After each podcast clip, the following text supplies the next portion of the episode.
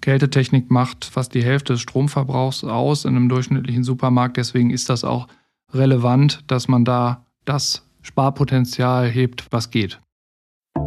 Was interessant ist, wir haben äh, in diesem Jahr eine Spreizung, die hatten wir in der Form noch nie.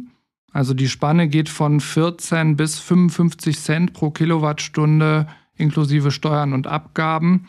Und das war sonst, äh, bewegte sich das so im Rahmen zwischen 14 und äh, etwas über 20 Cent. Also ähm, schlug dann bei einigen jetzt zum Zeitpunkt der Befragung die Energiekrise schon voll durch. Insgesamt hat der Handel höhere Kosten und steht einer sparsameren Kundschaft gegenüber. Keine gute Kombination, würde ich sagen. Zudem ist es natürlich auch aus Nachhaltigkeitsgründen sinnvoll, Energie zu sparen, seinen CO2-Footprint zu reduzieren. Welches Potenzial bieten in diesem Zusammenhang die neuen Technologien? Wir sprechen ja auf jeden Fall von kostenintensiven Bereichen, wenn wir über Energie sprechen, denke ich. Kannst du uns da mal aufklären, Benjamin, wie gestalten sich denn die Energiekosten? Herzlich willkommen zu den EHI Retail Insights, der Podcast des Kölner Handelsforschungsinstituts EHI. Ich bin Ute Holtmann und ich moderiere zusammen mit Kira Wiesner und Michael Gerling unseren Podcast. Mein Part sind die Gespräche mit unseren Kolleginnen und Kollegen zu ihren aktuellen Studienergebnissen. In unserem Forschungsbereich Klima und Energie ist gerade die Studie Energiemanagement im Einzelhandel 2023 erschienen.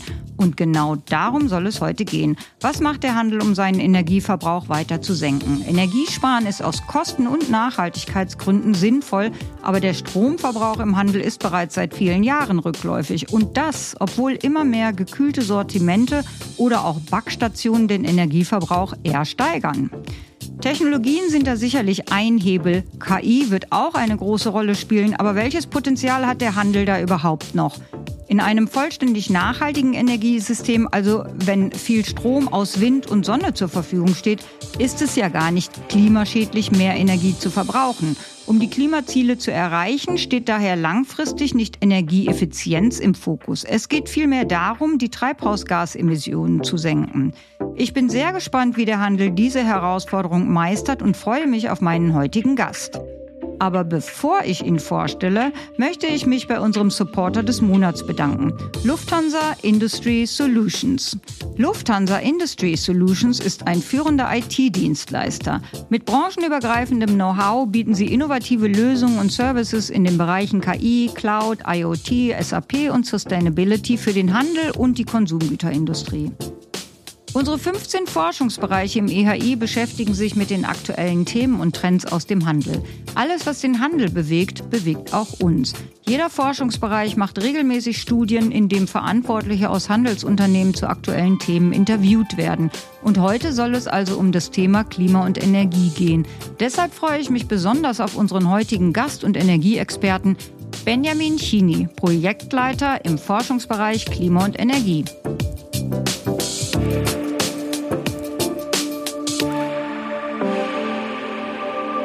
Hallo Benjamin, willkommen bei den EHI Retail Insights. Hallo Ute. Ich dachte eigentlich, ich hatte alle Kollegen und Kolleginnen aus den Forschungsbereichen schon hier im Podcast einmal zu Gast, aber wir haben heute eine Premiere. Benjamin, das ist dein erstes Mal im Podcast. Sehr schön, dann fangen wir mal mit einem kleinen Warm-up an. Bereit? Ja, gerne. Wie füllst du deinen persönlichen Energiespeicher wieder auf, wenn der Tag oder die Woche mal sehr anstrengend war? Dann mache ich was Schönes mit der Familie, mit Freunden, gehe in die Natur, mache Sport oder ich entspanne mich einfach. Hört sich nach einem guten Plan an. Welche Energiefresser hast du aus deinem Leben komplett verbannt? Energiefresser, also Lebensenergie auf jeden Fall zu intensiver Konsum negativer Nachrichten, das habe ich mir abgewöhnt. Und ja, jetzt wirklich Energie. Ich habe für acht Jahre äh, gar kein Auto gehabt und habe mir dann ähm, aber weil wir dann umgezogen sind, wieder äh, eins zulegen müssen, aber fahre auch immer noch relativ wenig äh, Auto, mache viel zu Fuß mit dem Rad oder der Bahn. Und was ist dein persönlich wichtigster Tipp für jeden Einzelnen zum Energiesparen? Ja, Energiespartipps geben ist jetzt nicht mein Job, aber ich denke allgemein gesprochen äh, muss sich jeder sehr individuell ein Bild von der eigenen Situation machen. Also wohnt man zum Beispiel wie ich in einem ungedämmten Altbau, oder im supermodernen Neubau nach neuesten Standards, Dann spielt natürlich auch die Effizienz der technischen Geräte, äh, die ich nutze, eine Rolle und aber natürlich auch die Art und Weise, wie ich sie nutze. Und wenn ich weiß, was bei mir die meiste Energie verbraucht, dann empfehlen sich, zumindest sehe ich das persönlich so, möglichst einfache Routinen, womöglich da auch Automatisierungen, wie zum Beispiel diese smarten Heizkörperthermostate ist jetzt ein Beispiel, was ich zu Hause habe. Für mich persönlich sind so Vereinfachungen sehr wichtig, denn ich möchte im Alltag möglichst wenig über Energiesparen nachdenken. Vielen Dank. Das war schon eine schöne kleine Einleitung zu unserem Thema heute. Dann würde ich sagen, jetzt legen wir mal richtig los. Du bist Projektleiter im Forschungsbereich Klima und Energie hier bei uns im EHI. Benjamin, kannst du uns kurz erzählen, was genau das Ziel dieses Forschungsbereichs ist? Ja, vor allen Dingen ein starkes Netzwerk aufzubauen, den Austausch zu pflegen und zunehmend auch die Nachhaltigkeitskooperation innerhalb der Branche zu stärken. Denn Umwelt- und Klimaschutz ist eine Menschheitsaufgabe. Das heißt, wenn ein Paar das jetzt besonders gut machen, dann reicht das leider nicht. Es ist also im existenziellen Interesse aller, dass das klappt und ähm, dass alle das gemeinsam schaffen. Und das hat man glücklicherweise in unserem Netzwerk auch verstanden. Und man hat da auch verstanden, auch wenn es da eine Konkurrenzsituation natürlich gibt, dass in diesem Bereich die Konkurrenz kontraproduktiv ist und dass man da sehr stark in den Austausch geht und nur gemeinsam erfolgreich sein kann. Und auf unseren Arbeitskreisen, in unserer Initiative Klimaneutralität äh, und äh, auch auf unserer jährlichen Konferenz kommt dann das Netzwerk zusammen. Und äh, durch die Studie Energiemanagement im Einzelhandel sind wir halt sehr nah an der Branche und ähm, auch daran, ähm, was die Händler so bewegt.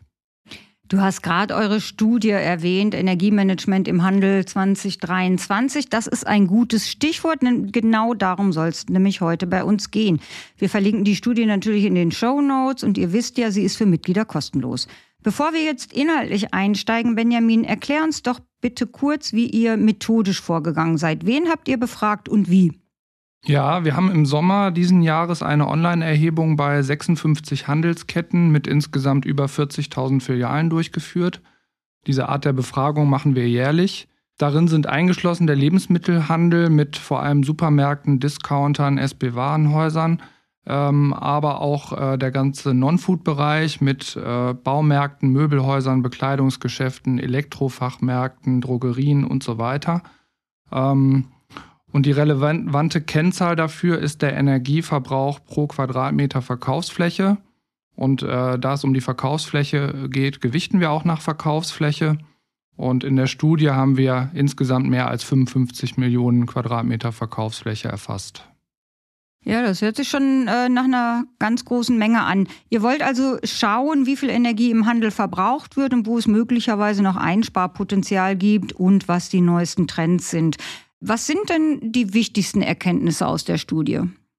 Ja, dass der Handel trotz der kontinuierlichen Senkung seines Energieverbrauchs, da kann ich später noch was zu sagen, vor dem Hintergrund der Klimaziele sehr, sehr große Aufgaben vor sich hat und dass wir, um eine Klimaneutralität der Gebäude zu erreichen, den Immobilienbestand und insbesondere auch den angemieteten Bestand betrachten müssen.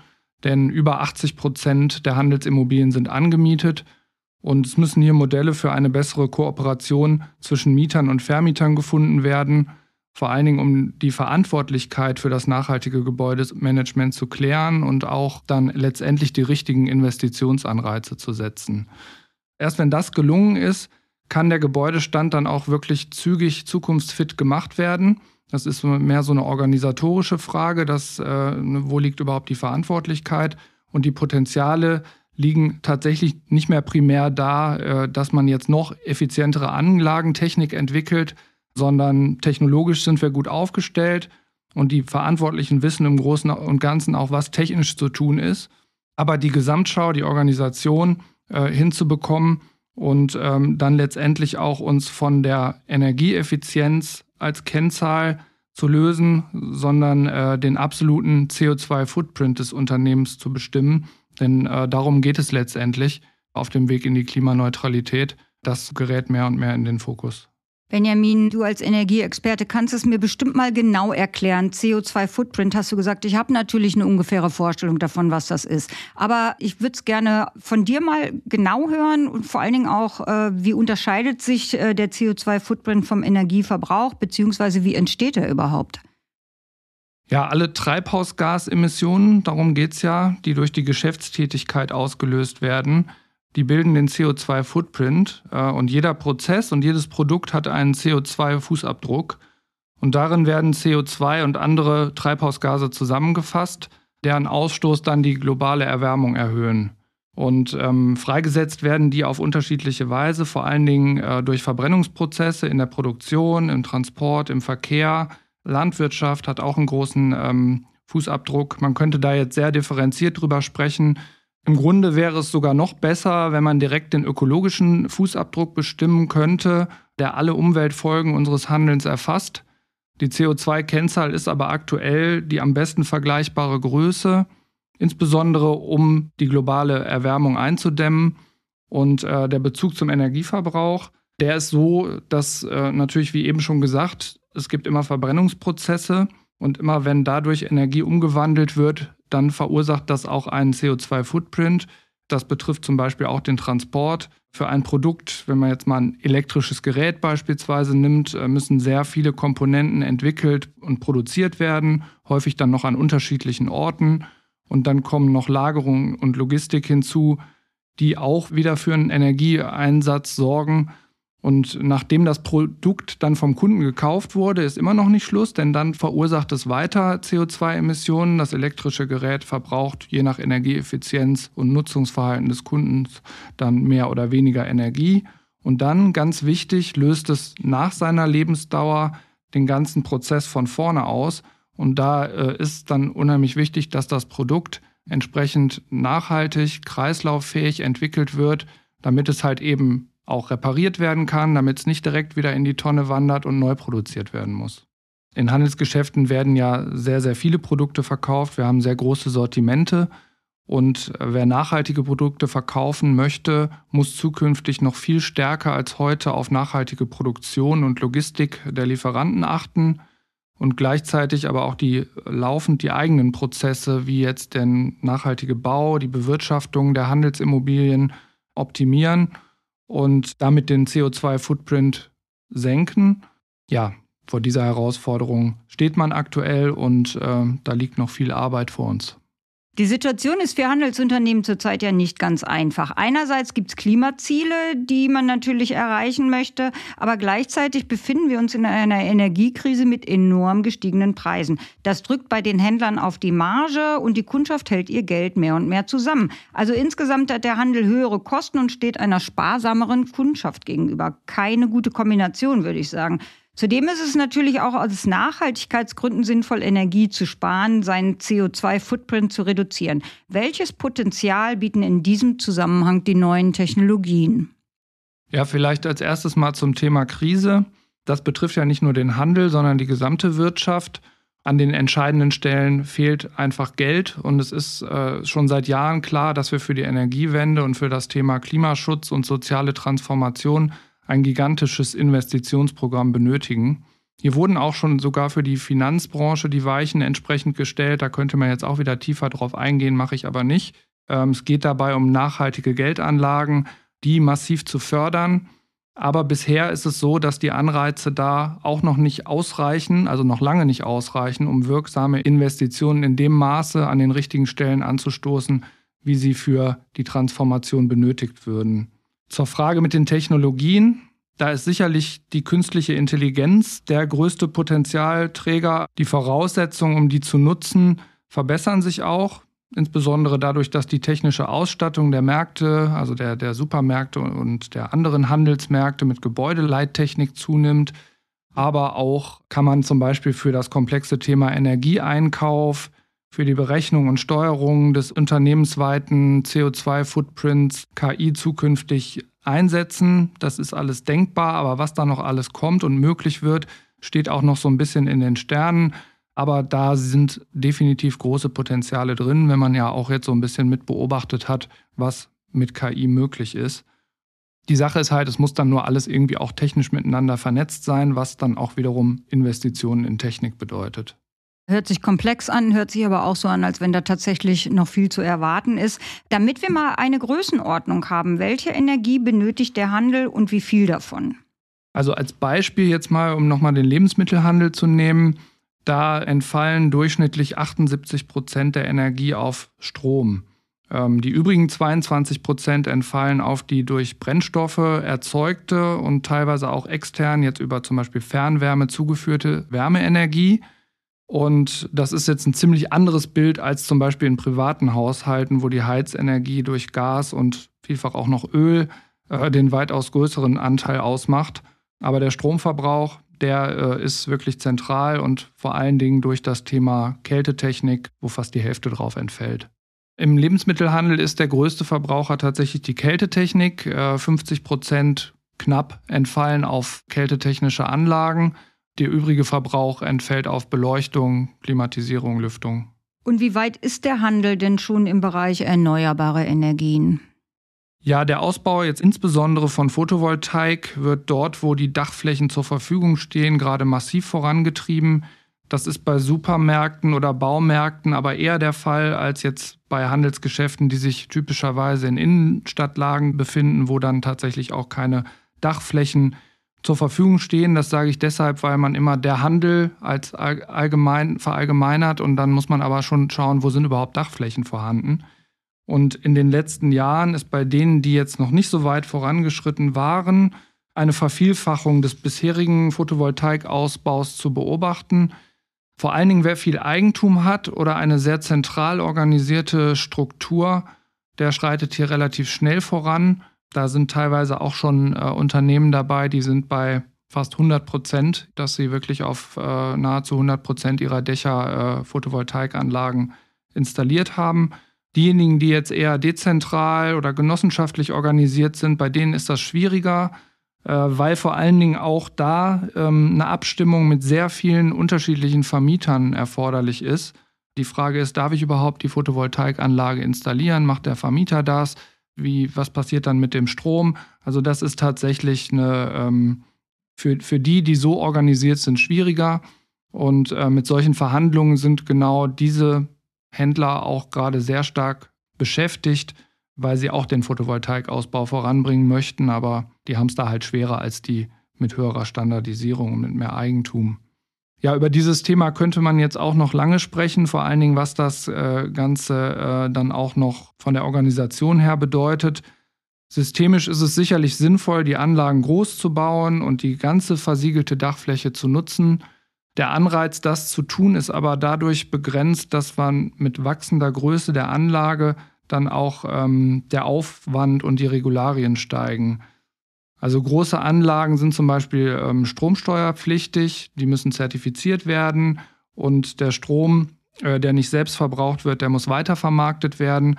Das bedeutet alles ähm, großen Aufwand und hier übersteigt der Aufwand dann häufig leider den wirtschaftlichen Nutzen um ein Vielfaches. Hier braucht es dann natürlich deshalb auch dann wirksamere Investitionsanreize, als wir die heute haben. Also ist da tatsächlich auch die Politik noch gefragt. Der Handel tut ja schon sehr viel, um weniger oder bessere Energie zu verbrauchen. Ähm, wie hat sich der Verbrauch denn in den letzten Jahren entwickelt, Benjamin? Im Durchschnitt haben wir eine sehr kontinuierliche Senkung über die letzten Jahre, insbesondere vom Stromverbrauch pro Quadratmeter Verkaufsfläche im Lebensmittelhandel und auch in den Non-Food-Formaten. Im Lebensmittelhandel liegt der Durchschnittsverbrauch aktuell bei 306 Kilowattstunden pro Quadratmeter Verkaufsfläche pro Jahr. Im Jahr 2017 lag der Wert noch bei 323 Kilowattstunden. Im Non-Food-Bereich hat sich der Verbrauch im gleichen Zeitraum von 104 auf 89 Kilowattstunden pro Quadratmeter gesenkt. Jetzt ist noch wichtig zu wissen, dass in dem Durchschnitt alle Bestandsfilialen erfasst sind, also auch die vom Energieeffizienzstandard noch nicht so gut sind. Moderne Neubauten, die erreichen schon deutlich bessere Werte und auch sanierte Altbauten. Bei der Entwicklung ist außerdem noch zu berücksichtigen, dass man in den vergangenen Jahren auch viele verbrauchssteigernde Trends gesehen hat, wie äh, dass Backstationen dazu kamen, dass äh, wir größere gekühlte Sortimente haben und die Energieverantwortlichen konnten trotz dieser verbrauchssteigernden Entwicklung den Energieverbrauch weiter senken. Ja, das ist doch schon mal eine gute Nachricht. Wenn ich mir einen Supermarkt so anschaue, dann kann ich mir schon vorstellen, was da alles so Energie frisst. Da sind ja zum Beispiel die Kühl- und Tiefkühlbereiche. Heutzutage sind die eigentlich immer mit Türen oder Deckeln versehen. Ich kenne das allerdings noch anders. Das sind doch sicherlich Energiefresser, oder? Ja, eindeutig. Das sind absolute Energiefresser und ähm, unverschlossene Tiefkühltruhen, die werden auch immer seltener. Die meisten Händler haben 100% ihrer Tiefkühlmöbel geschlossen, aber es gibt noch vereinzelte Ausnahmen, das sieht man aber ja wirklich kaum noch. Auch in der Pluskühlung, da schreitet die Schließung der Möbel kontinuierlich voran. Gefragt haben wir dazu zuletzt in einer Kältetechnikstudie 2021. Da war der Stand, dass 65 Prozent der Pluskühlung, ja, dass sich da schon um geschlossene Kühlmöbel handelt. Ja, wie eben schon mal gesagt, Kältetechnik macht fast die Hälfte des Stromverbrauchs aus in einem durchschnittlichen Supermarkt. Deswegen ist das auch relevant, dass man da das Sparpotenzial hebt, was geht. Das ist ja, das kann man ja quasi schon mit gesundem Menschenverstand erkennen, wenn die, die Kühlung nicht geschlossen ist. Es ist ja so, als wenn ich zu Hause meine Kühlschranktür offen stehen lasse, damit ich immer sehen kann, was da drin ist. Ähm, also ja. von daher, da, da hat der Handel ja, ähm, da, das haben sie, glaube ich, gut gemacht, dass sie das alles äh, äh, schon geschlossen halten. Was ist denn an zweiter Stelle im Ranking der Energiefresser in so einem Supermarkt? Ja, an zweiter Stelle ist tatsächlich die Beleuchtung. Auch wenn das sich in dem Sinne positiv entwickelt hat, dass die Märkte mittlerweile schon ziemlich flächendeckend mit LED-Beleuchtung ausgestattet sind, die ja um einiges energieeffizienter ist. Und wie sieht es dann im übrigen Handel aus? Also das, was nicht Supermarkt ist, im Bereich Fashion oder Do-it-yourself. Ähm, da gibt es ja keine Kühlung, außer vielleicht bei manchen extravaganten Outdoor-Händlern, wo man dann seinen neuen Schlafsack oder die Winterjacke ausprobieren kann. Aber das sind natürlich Ausnahmen. Was sind im Non-Food-Handel die energieintensivsten Bereiche? Ja, da ist es tatsächlich die Beleuchtung ähm, mit 58 Prozent, mit einem wirklich sehr großen Anteil am Stromverbrauch, gefolgt von der Klimatisierung und der Lüftung mit 29 Prozent. Jetzt ist das aber ein Durchschnitt und der Non-Food-Bereich ist sehr unterschiedlich. Wenn man jetzt zum Beispiel einen Baumarkt nimmt, da spielt die Heizenergie zur Beheizung dieser lagerhallenartigen Flächen eine entscheidende Rolle, während man jetzt in einem kleinen Textilgeschäft eine ganz andere Situation vorfindet und äh, mit Heizenergie nicht so ein großes Thema hat. Also das muss man immer berücksichtigen, dass es hier um Durchschnitt geht. Ja, aber wir sprechen ja auf jeden Fall von kostenintensiven Bereichen, wenn wir über Energie sprechen, denke ich. Kannst du uns da mal aufklären, Benjamin, wie gestalten sich denn die Energiekosten? Die eben genannten Verbrauchswerte pro Kilowattstunde müssen mit dem Einkaufspreis, immer inklusive Steuern und Abgaben, multipliziert werden. Und jede eingesparte Kilowattstunde, die spart dann entsprechend Kosten. Das ist relativ simpel. Und wenn wir jetzt beim Strom bleiben, ist der individuelle Einkaufspreis sehr stark davon abhängig, wann der Strom zu welchem Preis eingekauft wurde und für welche festgeschriebene Laufzeit. Es besteht die Möglichkeit eines Festvertrages oder der Strom kann in unterschiedlichen Tranchen an der Börse eingekauft werden, am Spotmarkt oder am Terminmarkt. Also man hört schon, das Thema ist sehr komplex und große Händler haben dafür häufig eigene Gesellschaften äh, um den Stromeinkauf zu organisieren. Und dann spielt natürlich auch noch die Abnahmemenge eine Rolle, weshalb man sich dann teilweise bei kleineren Händlern in Einkaufsgemeinschaften zusammenschließt. Wir fragen auch immer danach. Was interessant ist, wir haben äh, in diesem Jahr eine Spreizung, die hatten wir in der Form noch nie. Also die Spanne geht von 14 bis 55 Cent pro Kilowattstunde inklusive Steuern und Abgaben. Und das war sonst, äh, bewegte sich das so im Rahmen zwischen 14 und äh, etwas über 20 Cent. Also ähm, schlug dann bei einigen jetzt zum Zeitpunkt der Befragung die Energiekrise schon voll durch. Wie eben gesagt, äh, die unterschiedlichen ähm, Einkaufszeitpunkte eine Rolle spielen, Verträge ausgelaufen sind und man da in schlechtere Konditionen gerutscht ist teilweise. Andere konnten den Strom dann wohl noch zu günstigeren Zeiten und Bedingungen einkaufen. Diese Entwicklung war jetzt leider, nachdem man äh, die Gesamtenergiepreisentwicklung gesehen hat, auch nicht verwunderlich und auch so zu erwarten. Aber es, äh, es zeigt, wie kritisch die Lage da auch äh, ist. Um den Ausstieg aus fossiler Energieerzeugung schneller zu realisieren, muss sich die Branche auf den Weg zu einem klimaneutralen Handelsstandort machen. Dafür sind Investitionen in Photovoltaikanlagen, klimafreundliche Mobilitätskonzepte und nachhaltige Quartiersansätze von großer Bedeutung. Das ist ein Zitat von dir, Benjamin. Der Handel sollte seine Standorte also auch auf jeden Fall klimaneutral gestalten. Aber was genau verbirgt sich hinter dem Begriff nachhaltige Quartiersansätze? Ja, ein nachhaltiger Quartiersansatz, der berücksichtigt nicht nur die Energieversorgung, sondern auch Themen wie das Verkehrskonzept, wie Flächennutzung, die Resilienz des Quartiers und die Biodiversität. Es ist definitiv sinnvoll, den Handel als Nahversorger verstärkt in Quartiere zu integrieren, um dann auch äh, die nachhaltige Transformation voranzubringen. Hier liegt vor allen Dingen auch wieder die Heraus Hauptherausforderung darin, wie man die Kooperation gestaltet und wie man Investitionsanreize und nachhaltige Geschäftsmodelle auf den Weg bringt, die dann eine solche Kooperation wirklich auch ermöglichen. An der Stelle nochmal, der Schlüssel zur nachhaltigen Transformation von Wirtschaft und Gesellschaft ist Kooperation. Anders wird das nicht zu schaffen sein. Und äh, da muss man tatsächlich auch in komplexeren, ähm, größeren Dimensionen miteinander kooperieren und das alles so organisieren, dass es einen trotzdem nicht überfordert. Das ist eine große Aufgabe, aber es ist äh, erforderlich.